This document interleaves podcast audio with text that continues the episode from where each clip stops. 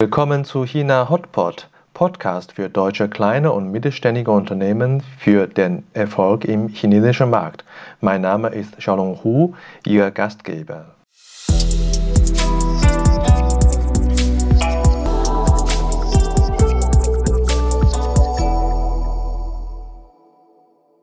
Hallo, willkommen zu China Hotpot. Heute die Episode 28. Bei uns zu Gast Dr. Sandra Bell.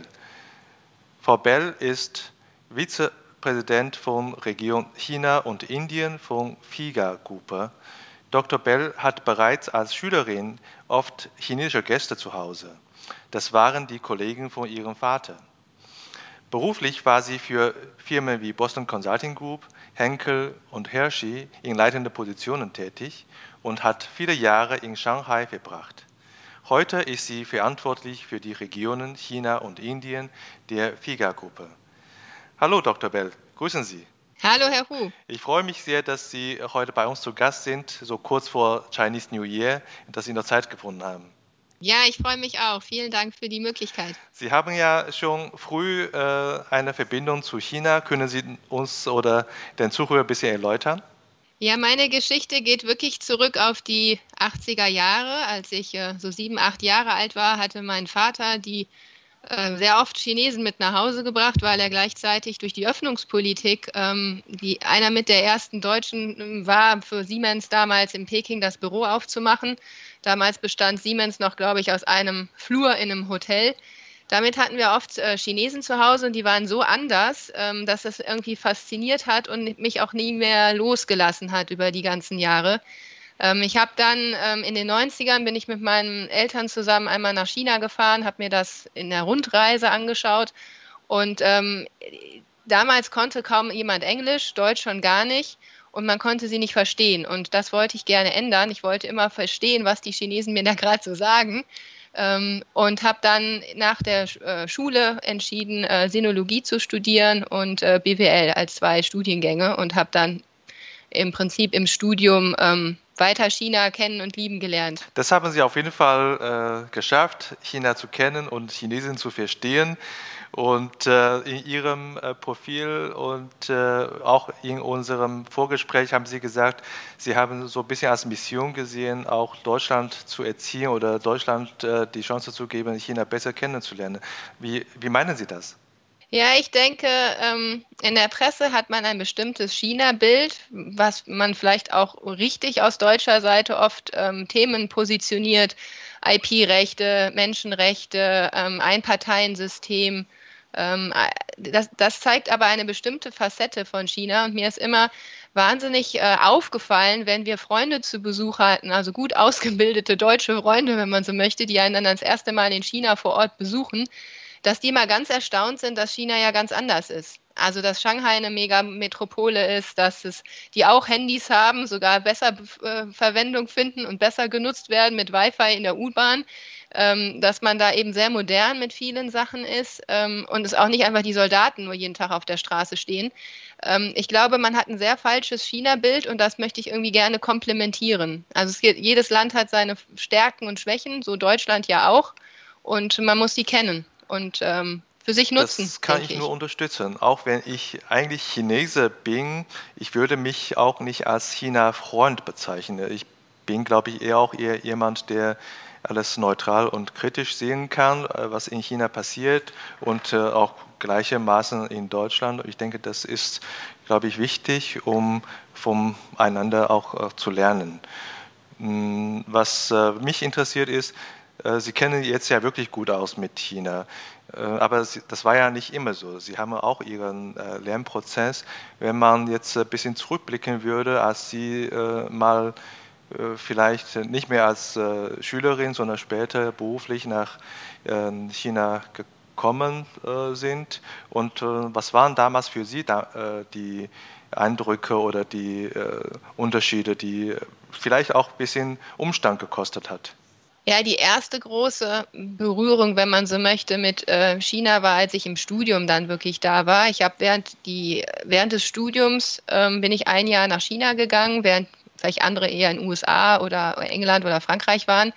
und äh, bin damals mit dem DARD, da brauchte man schon nur eine Postkarte schreiben, ich will mitmachen, weil niemand sonst nach China wollte. Ähm, bin ich dort an die Uni gekommen, nach Peking, an das Spracheninstitut. Und ich dachte, ach, nach zwei Semestern Chinesisch kannst du das ja, das klappt schon. Dann kommt man da an und ähm, man weiß, dass man gar nichts kann, ziemlich schnell, weil ähm, sowohl die Sprache ähm, damals noch mehr als heute eine riesige Herausforderung ist und mit der Sprache ist es auch die Kultur. Also es ist einfach alles äh, sehr anders und äh, sehr groß.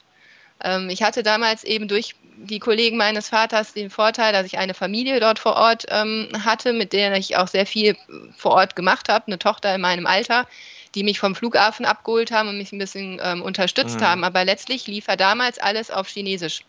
Es gibt keinen, der Englisch sprach, es gab keinen, der die Zeichen gab es auch noch nicht mal in Pinyin, also in der mhm. Umschrift, mhm. sondern es gab nur äh, Wörterbuch, auch kein iPad oder, oder Handy, wo man nachgucken konnte. Und ähm, das ist, glaube ich, die Herausforderung, weil mit der Sprache lernt man dann auch, dass die Kultur sehr anders mhm. ist. Und das geht beim Frühstück los, dass man was ganz anderes essen muss, äh, sonst beim Essen, äh, die Art und Weise. Später im Berufsleben ähm, fand ich es dann schon sehr ähm, herausfordernd, dass die Chinesen in der Regel nicht genau das sagen, was sie meinen. Mhm.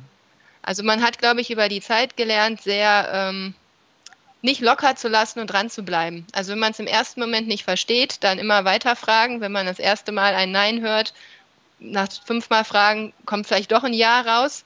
Und ähm, immer dran zu bleiben und weiter zu, zu ähm, bohren, bis man es selbst verstanden hat. Ich glaube, das ist das, was man da so mitnimmt, ähm, weil nicht alles so offensichtlich oder direkt preisgegeben wird. Ja, das hat auch äh, viele gesagt. Insbesondere kann ich mich den Satz erinnern, da hat ein Gast bei mir gesagt, äh, nach China äh, kann ich noch besser zuzuhören. Also das, äh, er, er, konnte schon gut zuhören, aber er sagt dann nach China konnte er noch besser zuhören. Das ist äh, so, äh, haben viele das, dieselbe Erfahrung gemacht wie Sie auch.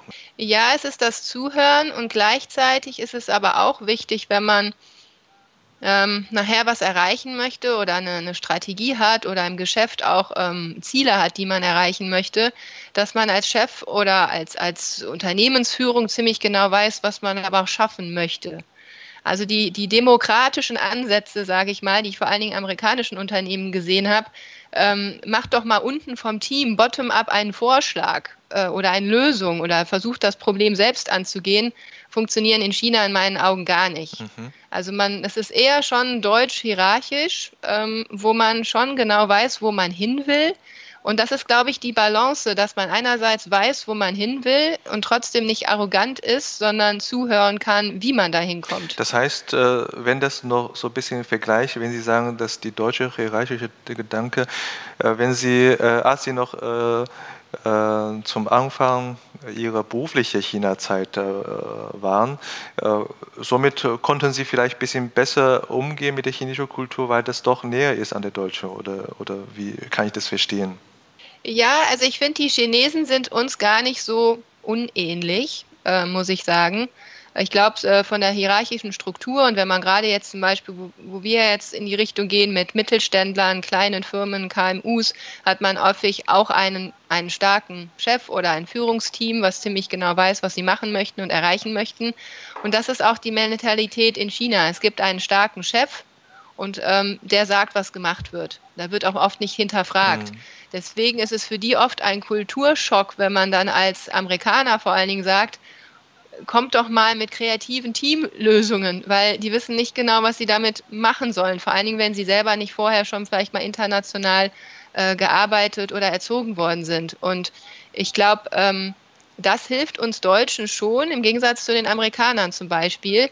Man muss aber wahnsinnig aufpassen, nicht arrogant zu sein. Also das heißt ja nicht, nur weil, es, weil etwas in Deutschland funktioniert, dass wir deswegen genau wissen, dass das genauso auch in China funktionieren kann. Also China ist sehr anders und da muss man dann auch zuhören und sich erklären lassen und lernen. Ähm, und ganz viele Firmen zahlen leider sehr viel Lehrgeld, zu lernen, dass China anders ist. Dennoch glaube ich, äh, für jemanden, der früher nicht in China gearbeitet hat und dann äh, verlagert wird, äh, der Arbeitsplatz nach China als Führungskraft oder nicht als Führungskraft, der wird vielleicht doch Schwierigkeit haben. Was glauben Sie, was sind die größten Herausforderungen für Individuen, für einen Manager, der in China plötzlich arbeiten muss? Sie sprechen jetzt vor allen Dingen von dem klassischen deutschen Expert, der für ein paar Jahre, sagen wir mal, nach China entsandt wird und, und zum Beispiel den Auftrag kriegt, da das Geschäft aufzubauen oder bestimmte ähm, Strategien umzusetzen. Richtig. Ich glaube, da ist es die große Herausforderung ähm, in der Regel, dass man erstmal ein sehr gutes Backing in der Zentrale haben muss. Hat auch damit zu tun, dass, dass eine Firma hoffentlich äh, starke, gute ähm, Leistungsträger nach China schickt ähm, weil, weil China ist als Markt sehr groß und sehr kompetitiv. Die ganze Welt ist ja dort. Also man trifft ja alle Wettbewerber dort. Äh, sehr kompetitiv. Und ähm, man braucht daher eine, eine starke Persönlichkeit, sage ich mal, als deutschen Expert dahin zu gehen, der dann auch die Unterstützung von, von der Zentrale jederzeit haben kann und sich da austauschen kann und die, die Unterstützung braucht. Gleichzeitig geht ja häufig der Expert nicht alleine.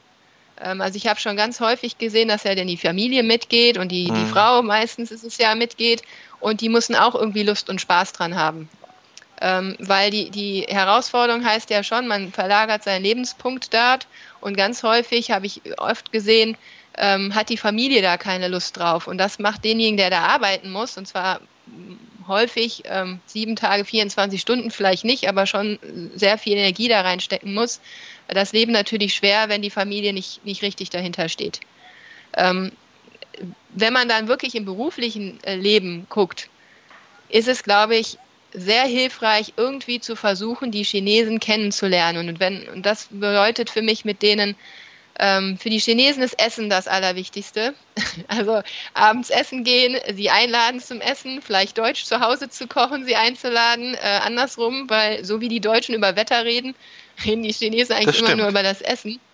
Und ähm, da gibt es auch sehr viele verschiedene Küchen. Also ist es jetzt, mag man scharf, mag man süß, mag man sauer oder ähnliches oder Nudeln oder Reis.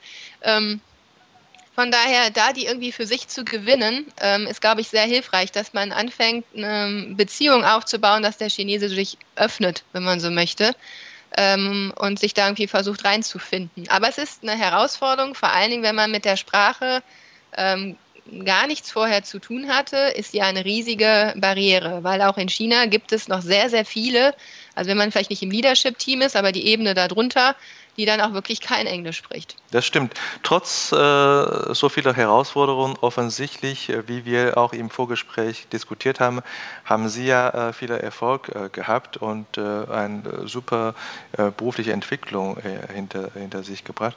Und wenn ich jetzt so ein bisschen tiefer gehen würde in diesen Abschnitt, wo Sie in China waren, welche Stationen oder welches Projekt ist für Sie am eindrucksvollsten oder vielleicht auch am erfolgreichsten? Ja, also ich glaube, ich, ich würde da immer meine ein Jahr, nenne ich es mal, Hershey E-Commerce ähm, Projekt oder, oder Verantwortung herausstellen.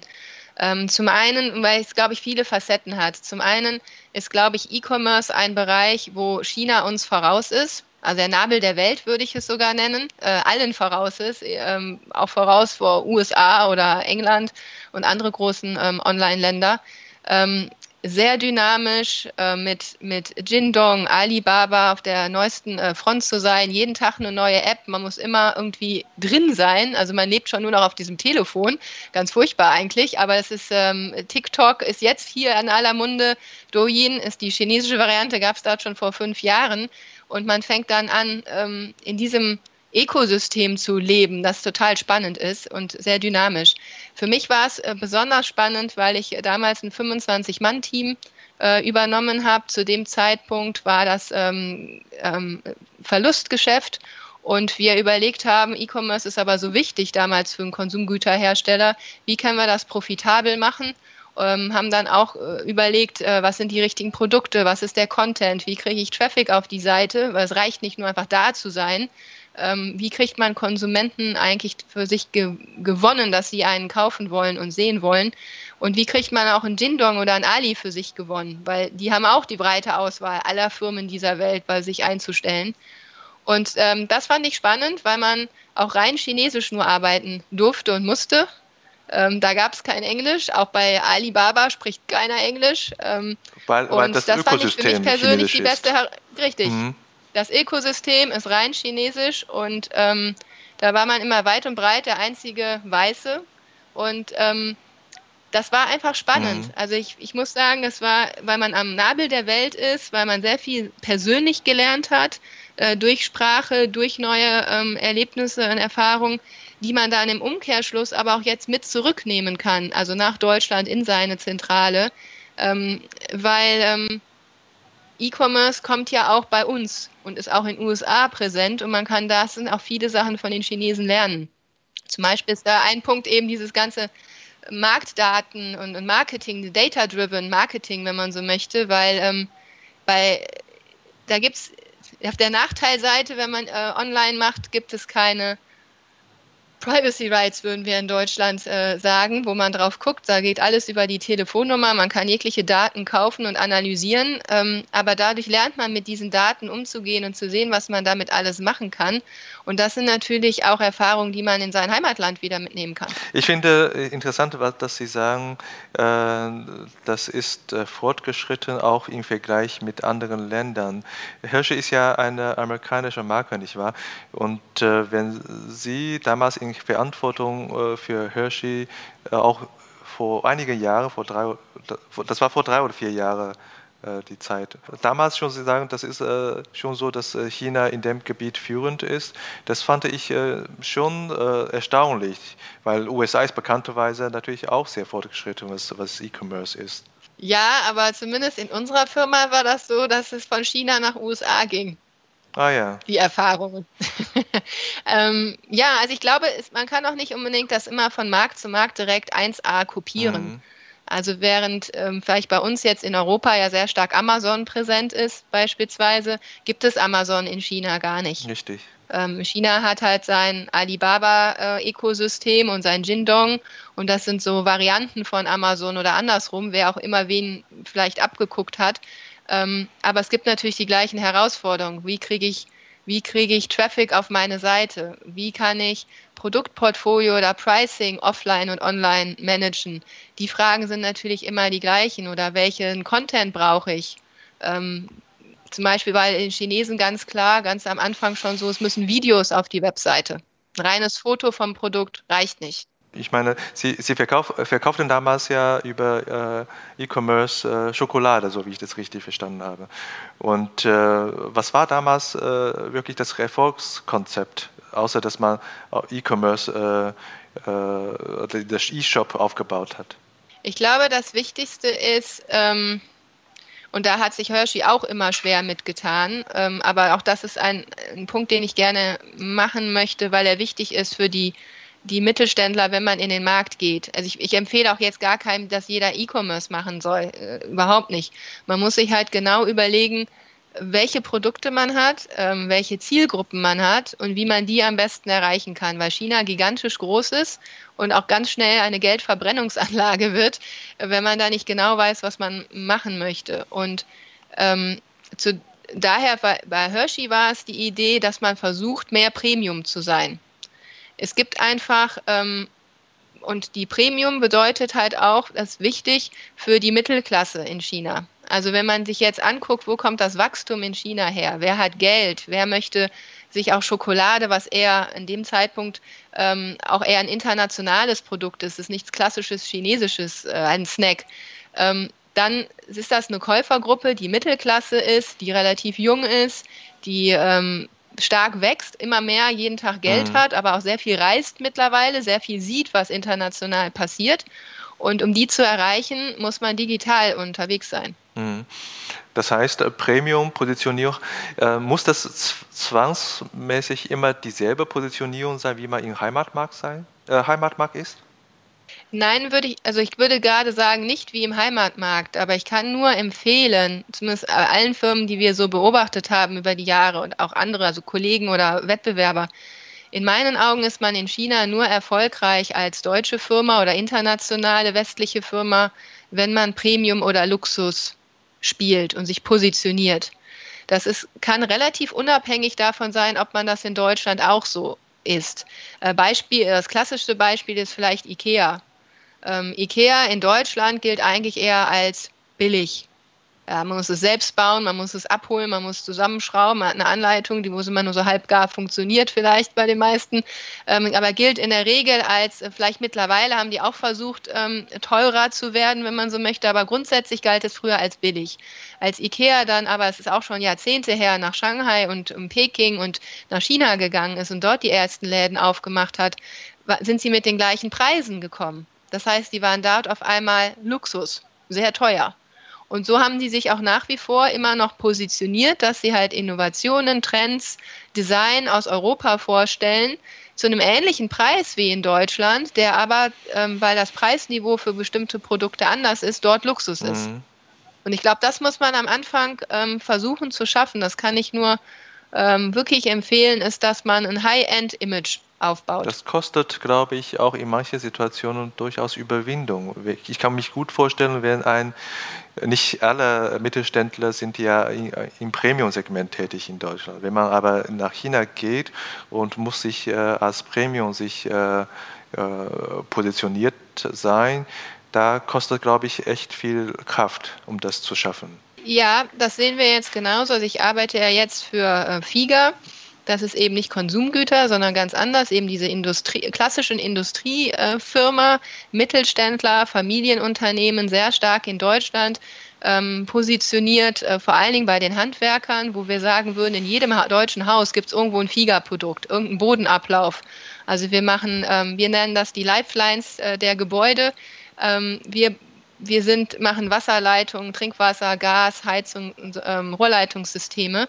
Und in China ähm, haben wir uns jetzt auch wirklich umpositioniert über die letzten Jahre, wirklich äh, Luxus zu spielen, äh, weil man dann in die reichen Leute, in die reichen Villen kommt, die eben die Qualität und diesen ähm, Benefit, den man mitbringt, der Trinkwasserqualität beispielsweise, eben anerkennen und auch bereit sind zu bezahlen. Weil ähm, während wir dadurch ja, ja Massenprodukt eigentlich in Deutschland sind, sind wir da eben High-End. Mhm. Und nur so kann man sich da den, den Namen und die Marke auch aufbauen, weil lokale Chinesen werden immer billiger sein. Mhm. Immer, weil sie eine Kostenstruktur haben, die wird man als Ausländer nie schaffen. Das ist ein guter Punkt. Das heißt, man muss auch ein Stückchen, um diese Positionierung zu schaffen, auch den Markt äh, ziehen und äh, so viel Material zu geben oder äh, Maßnahmen zu ergreifen, dass man da auch äh, als, äh, als Luxusmarke positioniert wird. Ist das für einen Mittelständler vielleicht doch ein bisschen zu kostenspielig, weil China ist ja wirklich groß, ist ja so groß wie, wie Europa. Wie sollte man das wirklich vorgehen? Ja, also ich glaube, genau den Punkt, den Sie sagen, ich glaube, man muss sich mal am Anfang, glaube ich, bewusst sein, dass China wirklich gigantisch groß ist. Superlative, wenn man so möchte. Also es ist vom GDP so wie Europa, 1,4 äh, Milliarden Menschen, größtes Land der, mit der Bevölkerungszahl. Ähm, gleichzeitig eine wahnsinnige Städter, Städteentwicklung. Also allein die Stadt Shanghai ist ja 30 Millionen ähm, Einwohner groß. Und von daher ist, glaube ich, die, die Strategie, die bisher bei den meisten funktioniert hat, so dass man sagt, Fokus, Fokus, Fokus. Also man sollte sich, glaube ich, sehr genau überlegen, vorher und das zu planen, ähm, was, ist, was sind eigentlich meine Produkte, was ist meine Positionierung, schaffe ich das High-End und wie würde ich das machen?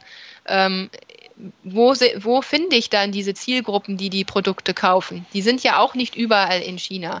Also wenn man jetzt von der wachsenden Mittelklasse oder den Leuten, betuchten Leuten spricht, die auch sich gerne sowas leisten, die sitzen in der Regel alle in der Ostküste. Also man sagt, dass so die Upper Middle Class ungefähr 300, 400 Millionen äh, Chinesen sind. Die sitzen in der Regel in der Ostküste, in den sogenannten Tier One Cities. Das ist dann Shanghai, in Peking, in Guangzhou, ähm, auch sehr viel in der Jiangsu Province, Hangzhou, ähm, Nanjing. Ähm, und da muss man sich, glaube ich, kann ich nur empfehlen, in Piloten rausgucken, dass man sagt, ich mache erstmal eine Stadt. Und wenn ich die verstanden habe, wie das funktioniert, welche Handelspartner brauche ich vielleicht, welches Zulieferer brauche ich, welches Netzwerk brauche ich, dass man dann versucht, das zu multiplizieren und größer zu werden. Aber erstmal klein an irgendeiner kleinen Stelle anfangen Genauso wie man vielleicht erst in Belgien anfängt und dann Europa macht. Also äh, viele Sachen weglassen, also weniges mehr äh, Ansatz typischerweise. Auch hier äh, für äh, Markteintritt in, in China. Ähm, verstanden. Diese, diese äh, Überlegungen, die ist ja jetzt äh, grobe Prinzipien, haben Sie gesagt, äh, mit Positionierung und mit Fokus, aber ist es sicherlich noch mehr. Ist es ein Gesamtmarkteintritt? Äh, äh, oder Arbeit ist es sehr komplex. Und äh, wie, mit, äh, mit was für ein Team sollte man eigentlich so ein Projekt angehen?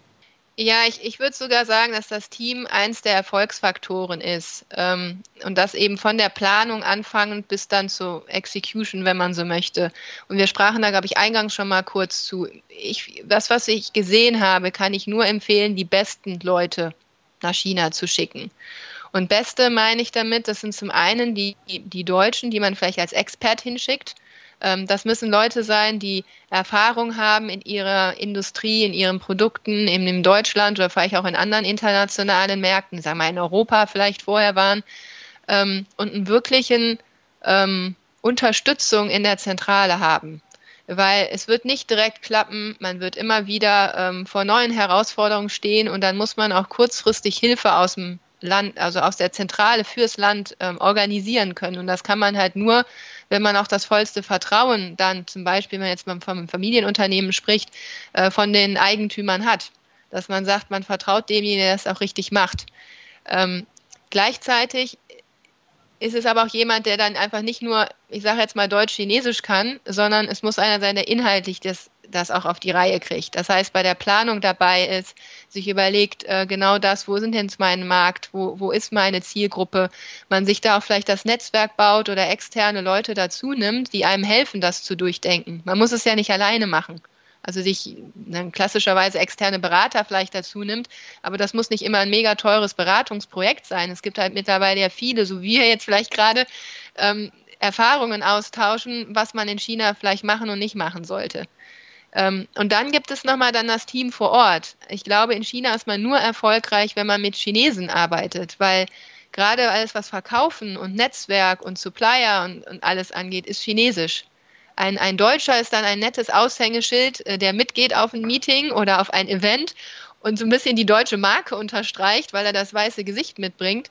Aber das Geschäft ist chinesisch und das heißt, man muss einen lokalen Chinesen für sich gewinnen, äh, dem man wiederum vertraut, ähm, aber auch ähm, kontrolliert, der professionell ist, vielleicht in internationalen Firmen vorher schon gearbeitet hat, ähm, die Produkte kennt, ähm, dass man da eine gute Brücke baut. Also wenn man äh, mit dem deutschen Mitarbeiter erstmal angefangen hat, da habe ich noch eine zweite Frage. Wie findet man äh, einen wirklich geeigneten Mitarbeiter, um nach China zu schicken? Äh, wie ist es eigentlich die Messlatte? Ja, es ist natürlich schwierig. Also ich würde sagen, die Messlatte ist hoch, wie ich, wie ich schon meinte. Ich würde immer, mein, meine Präferenz wäre, die Besten zu schicken. Jetzt kann man natürlich sagen, die haben natürlich auch Aufgaben, vielleicht in Deutschland, in der Schweiz oder in Italien gerade. Ähm, aber wenn man die Entscheidung macht, äh, China aufbohren zu wollen, dann ist das eine langfristige Entscheidung für ein Unternehmen. Es ist ein riesiger Wachstumsmarkt, aber auch eine große Herausforderung. Also wenn man den Schritt wagt, sollte man ihn richtig machen, durchdenken und auch einen langen Atem haben. Also man wird auch Jahre haben, bis man vielleicht mal ähm, Gewinn macht. Das klappt nicht sofort. Und ähm, da muss man auch Durststrecken ähm, durchstehen. Ich glaube, die haben alle erlebt, die in China waren. Und ähm, von daher, ich denke, jemanden, der halt sehr gut das deutsche Geschäft oder vielleicht, keine Ahnung, Frankreich, Italien, USA vorher gemacht hat, ähm, ein bisschen internationaler denkt und auch die Stärken und Schwächen seines Produktes, äh, Firma kennt, ähm, der ist schon vielleicht der Richtige, dorthin zu gehen. Genau da ist, glaube ich, äh, der, der schwierig also schwieriger Punkt für Mittelstand, weil am Anfang immer äh, das Geschäft noch klein ist und wenn man für das kleine Geschäft noch den besten Mann nach China schickt und das äh, trägt das Geschäft nicht vor Ort und zu Hause verliert man noch Geschäft, womöglichst. Und äh, da hat man in China noch ein Verlustgeschäft, wie Sie, gesagt, äh, wie Sie beschrieben haben, über vielleicht noch über eine Phase hinweg. Ich denke, das ist äh, durchaus für viele eine Herausforderung, so eine Entscheidung zu treffen. Richtig. Nein, ist es auch so. Also ich glaube, deswegen ist es Ja gut, dass Sie zum Beispiel hier diese, diese Podcasts machen und man die Verbindung, glaube ich, zu anderen sucht, die schon dort Erfahrungen gesammelt haben. Also man kann sich ja auch vorstellen, dass man vielleicht ähm, einen externen erstmal beauftragt, das zu tun, äh, Interim, General Manager oder einen lokalen, damit man erstmal loslegt mit den allgemeinen Sachen, wie Sie sagen, dass man irgendwo erstmal ein Standbein hat, dass man irgendwo anfängt und sich den Markt auch versucht, äh, erstmal zu verstehen. Also man kann ja, ist ja möglicherweise am Anfang gar nicht in der Lage, überhaupt seinen Strategieplan zu machen, wenn man China gar nicht kennt. Also erstmal da sich äh, Zeit zu geben, den Markt irgendwo kennenzulernen. Und da kann ich auch nur empfehlen, das wirklich sich selbst anzuschauen. Also ich habe einen ähm, Kollegen oder eine andere Firma, Familienunternehmen kennengelernt, der hat gesagt, ich möchte in China groß werden. Ich ziehe mit meiner Familie selbst dahin, der Eigentümer selber, und ähm, gucke mir das vor Ort an. Weil wenn das mein großes Standbein wird, dann muss ich da sein. Also ich glaube, es ist die Frage, wie wichtig man das nimmt und wie, wie groß man das ähm, für sich dann priorisiert.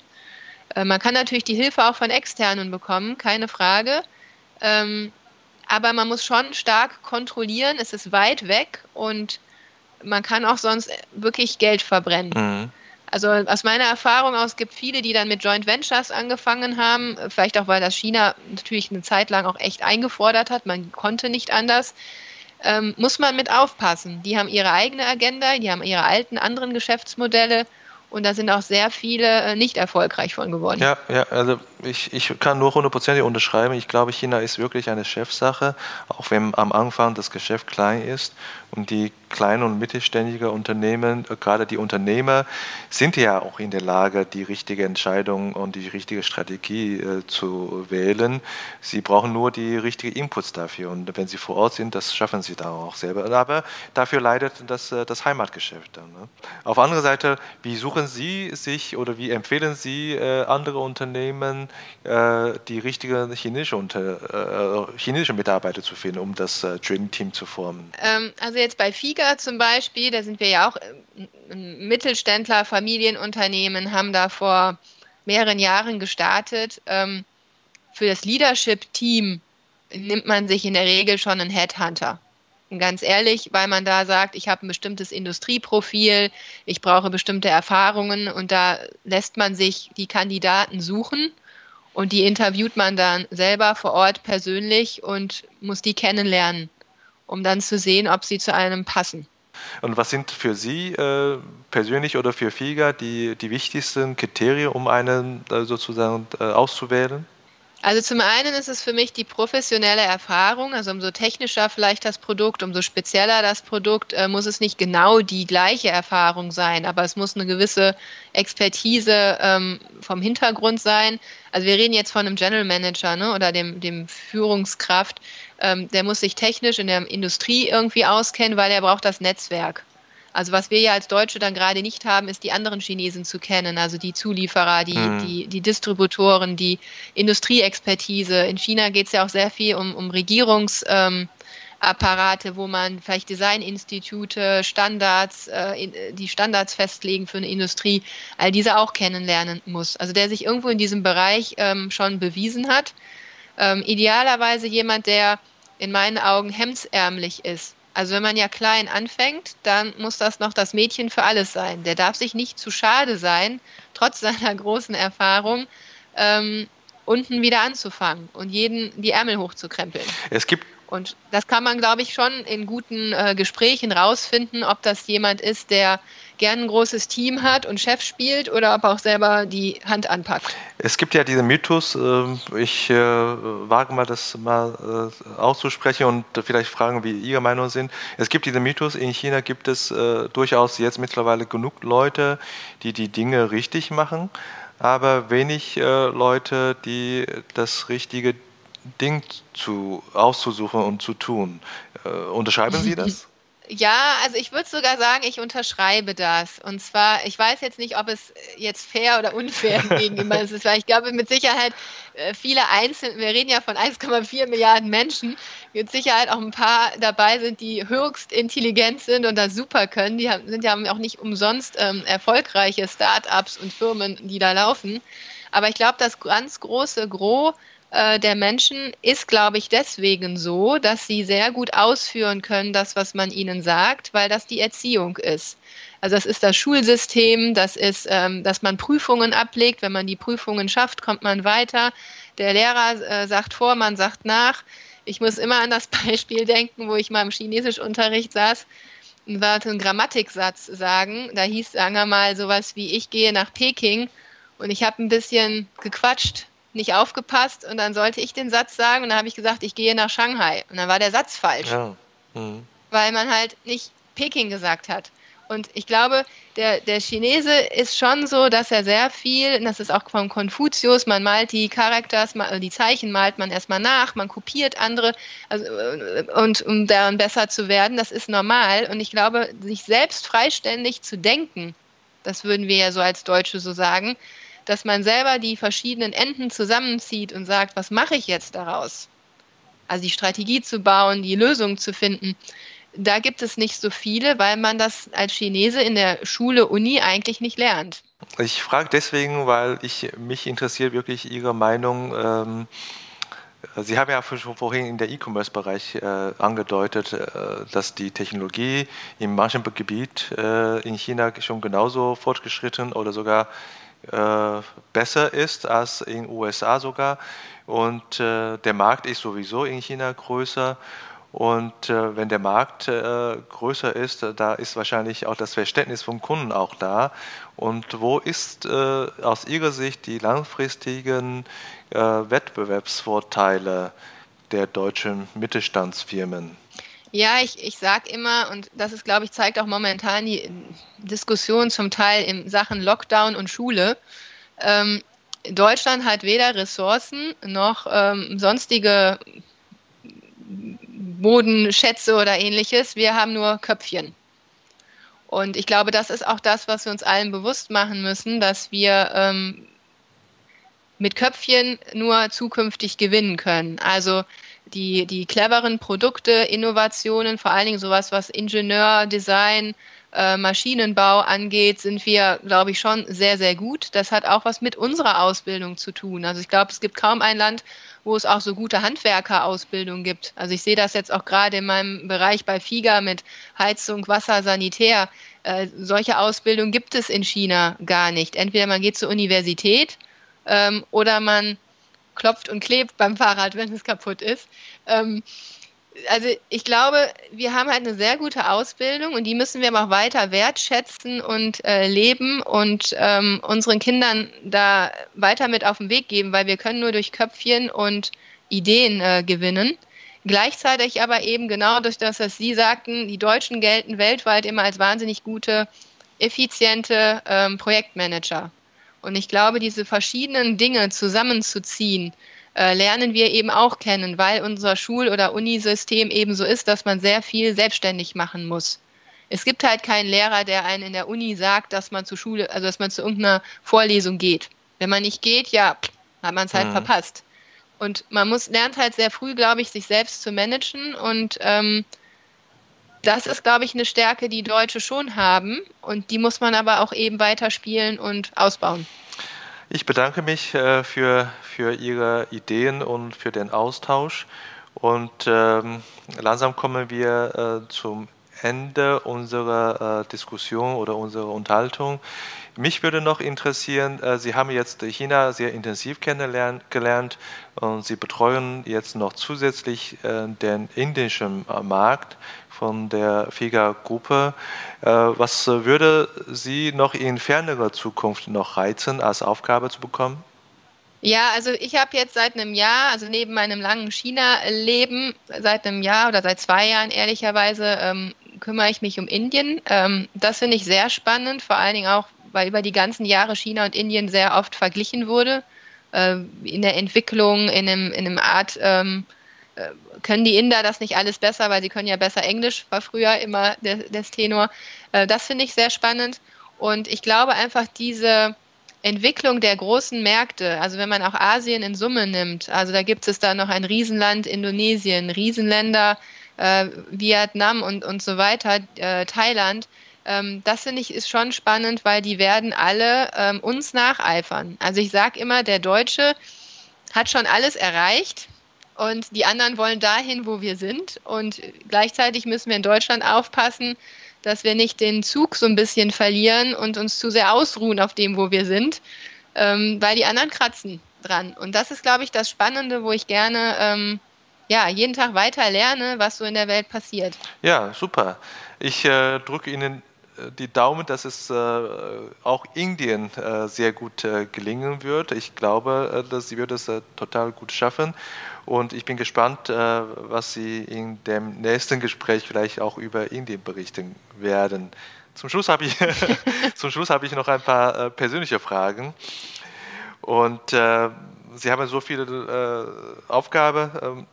Erledigen Sie Ihre E-Mail jetzt sofort oder am Wochenende erst? Nee, bei mir ist, äh, die E-Mails beantworte ich, das können, glaube ich, alle meine Kollegen bestätigen. Entweder kriegt man eine Antwort direkt oder gar nicht. Okay, das heißt, äh, weg, äh, wegpriorisiert sozusagen. Nein, was ich meine ist, ich versuche eigentlich an dem Tag die E-Mails, die reinkommen, zu bearbeiten, weil ähm, sonst kommt man da nicht mehr zu. Dann kommt so viel oben rein, dass unten das nicht mehr Beachtung findet. Sehr, sehr, sehr schön. Und äh, ähm, wenn Sie jetzt in, äh, in China äh, waren, haben Sie sicherlich äh, WeChat-Account. Das ist ja ohne, äh, ohne zu erklären, das ist sicherlich so. Haben Sie da mehr äh, chinesische Kontakte oder mehr internationale Kontakte in, ihr, in Ihrem äh, WeChat-Account? Ich habe zu anderen Hot ähm, Pod äh, schon hier und da mal reingehört und ich muss da mehreren Kollegen mich anschließen. Ich glaube, die Anzahl der Einträge sind mehr Chinesen, weil WeChat ist ja heutzutage, gibt man keine Visitenkarten mehr, sondern man scannt den QR-Code, mhm. wenn man sich auf einer Messe, auf einem Event, wen auch immer kennenlernt. Deswegen, ich glaube, die Menge sind Chinesen, ehrlicherweise, aber mit denen man enger im Kontakt steht, sind eher andere internationale ähm, Freunde und ein paar Chinesen. Also es ist eher eine gute Mischung. Da kennen Sie sicherlich noch meine nächste Frage. In China, Sie haben ja mit China früh angefangen. Äh, wenn Sie in China unterwegs sind im Hotel, nehmen Sie das äh, Frühstück äh, chinesisch oder international? Also ich bin da sehr picky. Ich glaube, da bin ich typisch deutsch. Ich äh, frühstücke am liebsten deutsch, aber ich weiß, dass es das klassische Müsli schafft auch, schaffen auch viele Hyatt und, und äh, Hilton-Hotels nicht. Also ich bin auch dann ein Freund davon, durchaus mal den Manto, den mag ich sehr gerne, und äh, Dumplings in dieser Art zu probieren. Die esse ich auch sehr, sehr gerne. Die nächste Frage kennen Sie nicht, das ist so neu. Haben Sie jetzt mittlerweile auch regelmäßig äh, äh, chinesische Küche zu Hause? Ehrlicherweise, das beste chinesische Essen gibt es einfach in China, weil es da einfach die Vielfalt gibt. Und ähm, in Deutschland versuchen wir das eine oder andere manchmal nachzukochen. Ähm, das machen vor allen Dingen meine, meine Töchter dann irgendwie ähm, Jauze und so weiter, die alten Rezepte. Aber man hat selten in China selbst Chinesisch gekocht. Ähm, von daher, ich freue mich einfach darauf, dass es den Lockdown hoffentlich bald nicht mehr gibt, man wieder nach China fahren kann und vor Ort essen kann. Das würde ich mir wünschen. Sie haben so viel Positives auch über China erzählt, aber wenn Sie in China sind, was vermissen Sie eigentlich aus Deutschland? Ja, ich glaube, das sind diese zwei Heimaten. Ähm, ich glaube, es gibt halt die Stärken und Schwächen der beiden Länder. Ich mag beide sehr, sehr gerne. Ähm, Shanghai hat äh, Massen an Menschen und damit keine grüne Natur. Mhm. Also ähm, draußen äh, wandern, Sport machen, ähm, einfach mal blauer Himmel, grüne Luft, ja. Ähm, das sind die, Sachen, die man dann, glaube ich, am meisten vermisst. Das tue ich auch. Ich bedanke mich für Ihre Zeit und äh, ich äh, frage Sie allerletzte Mal in dieser Runde, haben Sie vielleicht noch einen anderen Experten oder eine Expertin, äh, die auch Interesse hat, äh, an dem Gespräch teilzunehmen? Ich würde da gerne ähm, mal in mein Adressbuch oder WeChat am besten äh, nachschauen und dann finden wir bestimmt jemanden. Sehr schön. Ich äh, bedanke mich und wünsche Ihnen noch ein schönes, frohes Chinese New Year Fest. Ja, Xinjiang Quaile. Danke.